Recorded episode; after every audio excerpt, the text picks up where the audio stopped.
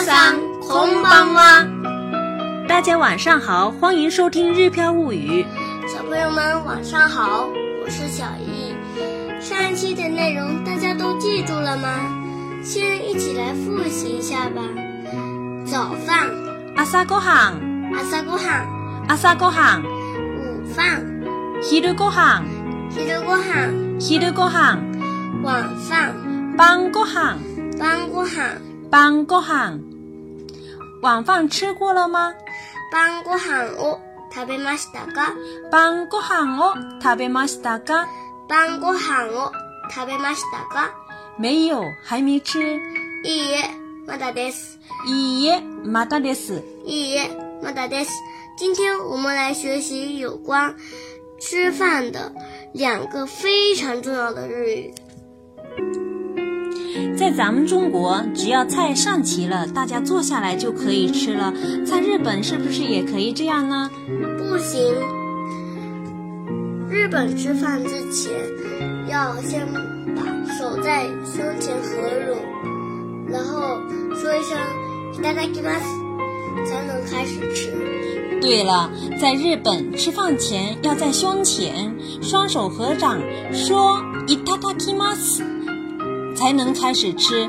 这个“いただきます”翻译成中文大概就是“我开动啦，我开始吃啦”的意思，是开饭前的固定用语。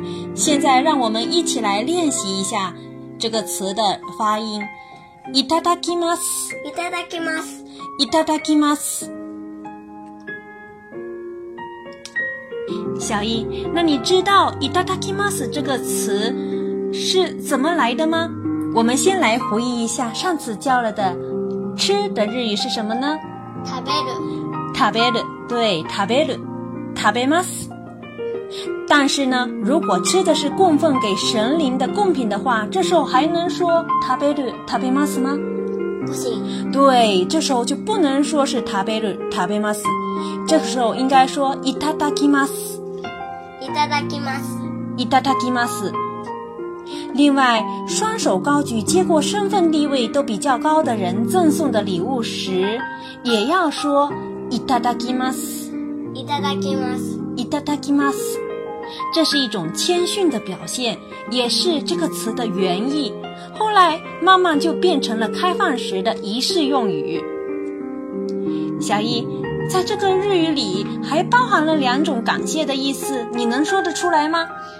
一个不知道，一个知道，那你就说你知道的吧。就是感谢给我们做饭的人。对，其中的一种感谢是对煮饭的人的感谢，没有他们的辛勤劳动，我们是没有饭吃的。另外一种感谢呢，是对食材的感谢。我们每顿饭里面吃的蔬菜、水果、鱼、鸡肉、猪肉、牛肉等，它们都是有生命的。没有他们的生命的支持，我们的生命也是无法延续的。所以，我们也要对他们表示感谢。这就是“いただきます”这个词里面包含着两种感谢的意思。接下来，我们再来学习另外一个非常重要的日语“ごちそうさまでした”。ごちそうさまでした。 ごちそうさまでした。ごちそうさまでした，也可以简单说ごちそうさま。ごちそうさま。ごちそうさま。ごちそうさまでした，翻译成中文就是谢谢款待的意思。为什么要说谢谢款待呢？ごちそうさまでした写成带汉字的日语里面有奔驰的驰和走路的走这两个字， 这两个字在日语里都是跑的意思。也就是说，为了这顿饭，有人一直不停地忙碌着。比如种菜的人，从播种到收成要忙碌不停；煮饭的人要去买菜、洗好、煮好，再摆到桌上。有很多的人们的人的忙碌，才有这顿饭。所以，我们吃完了也要感谢这些人。在“七”前面加“ご”，在 “so” 后面加“さま”，是为了进一步表示感谢的意思。连起来就是“ごちそうさまでした”。ごちそうさまでした。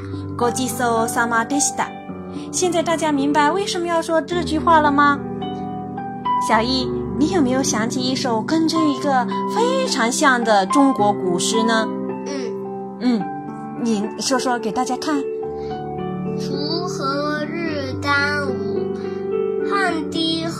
下土。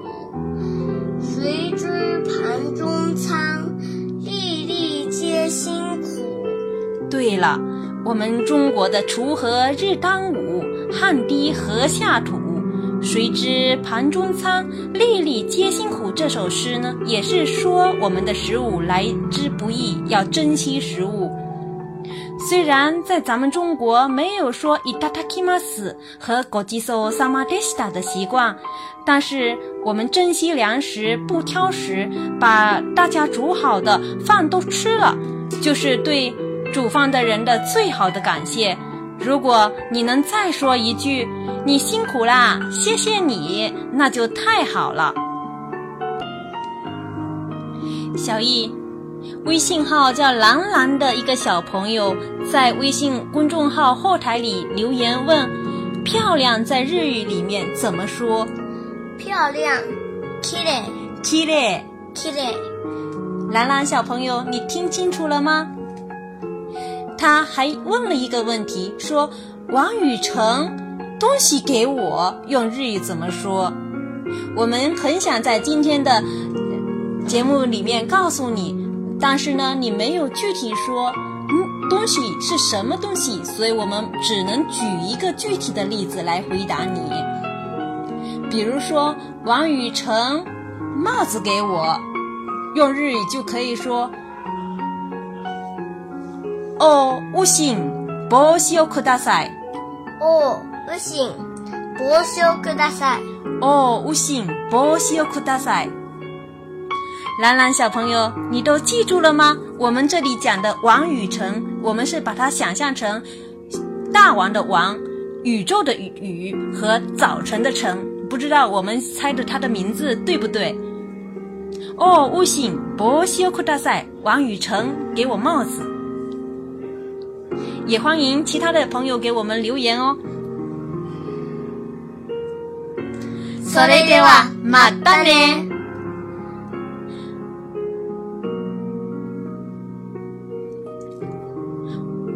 おやすみなさい。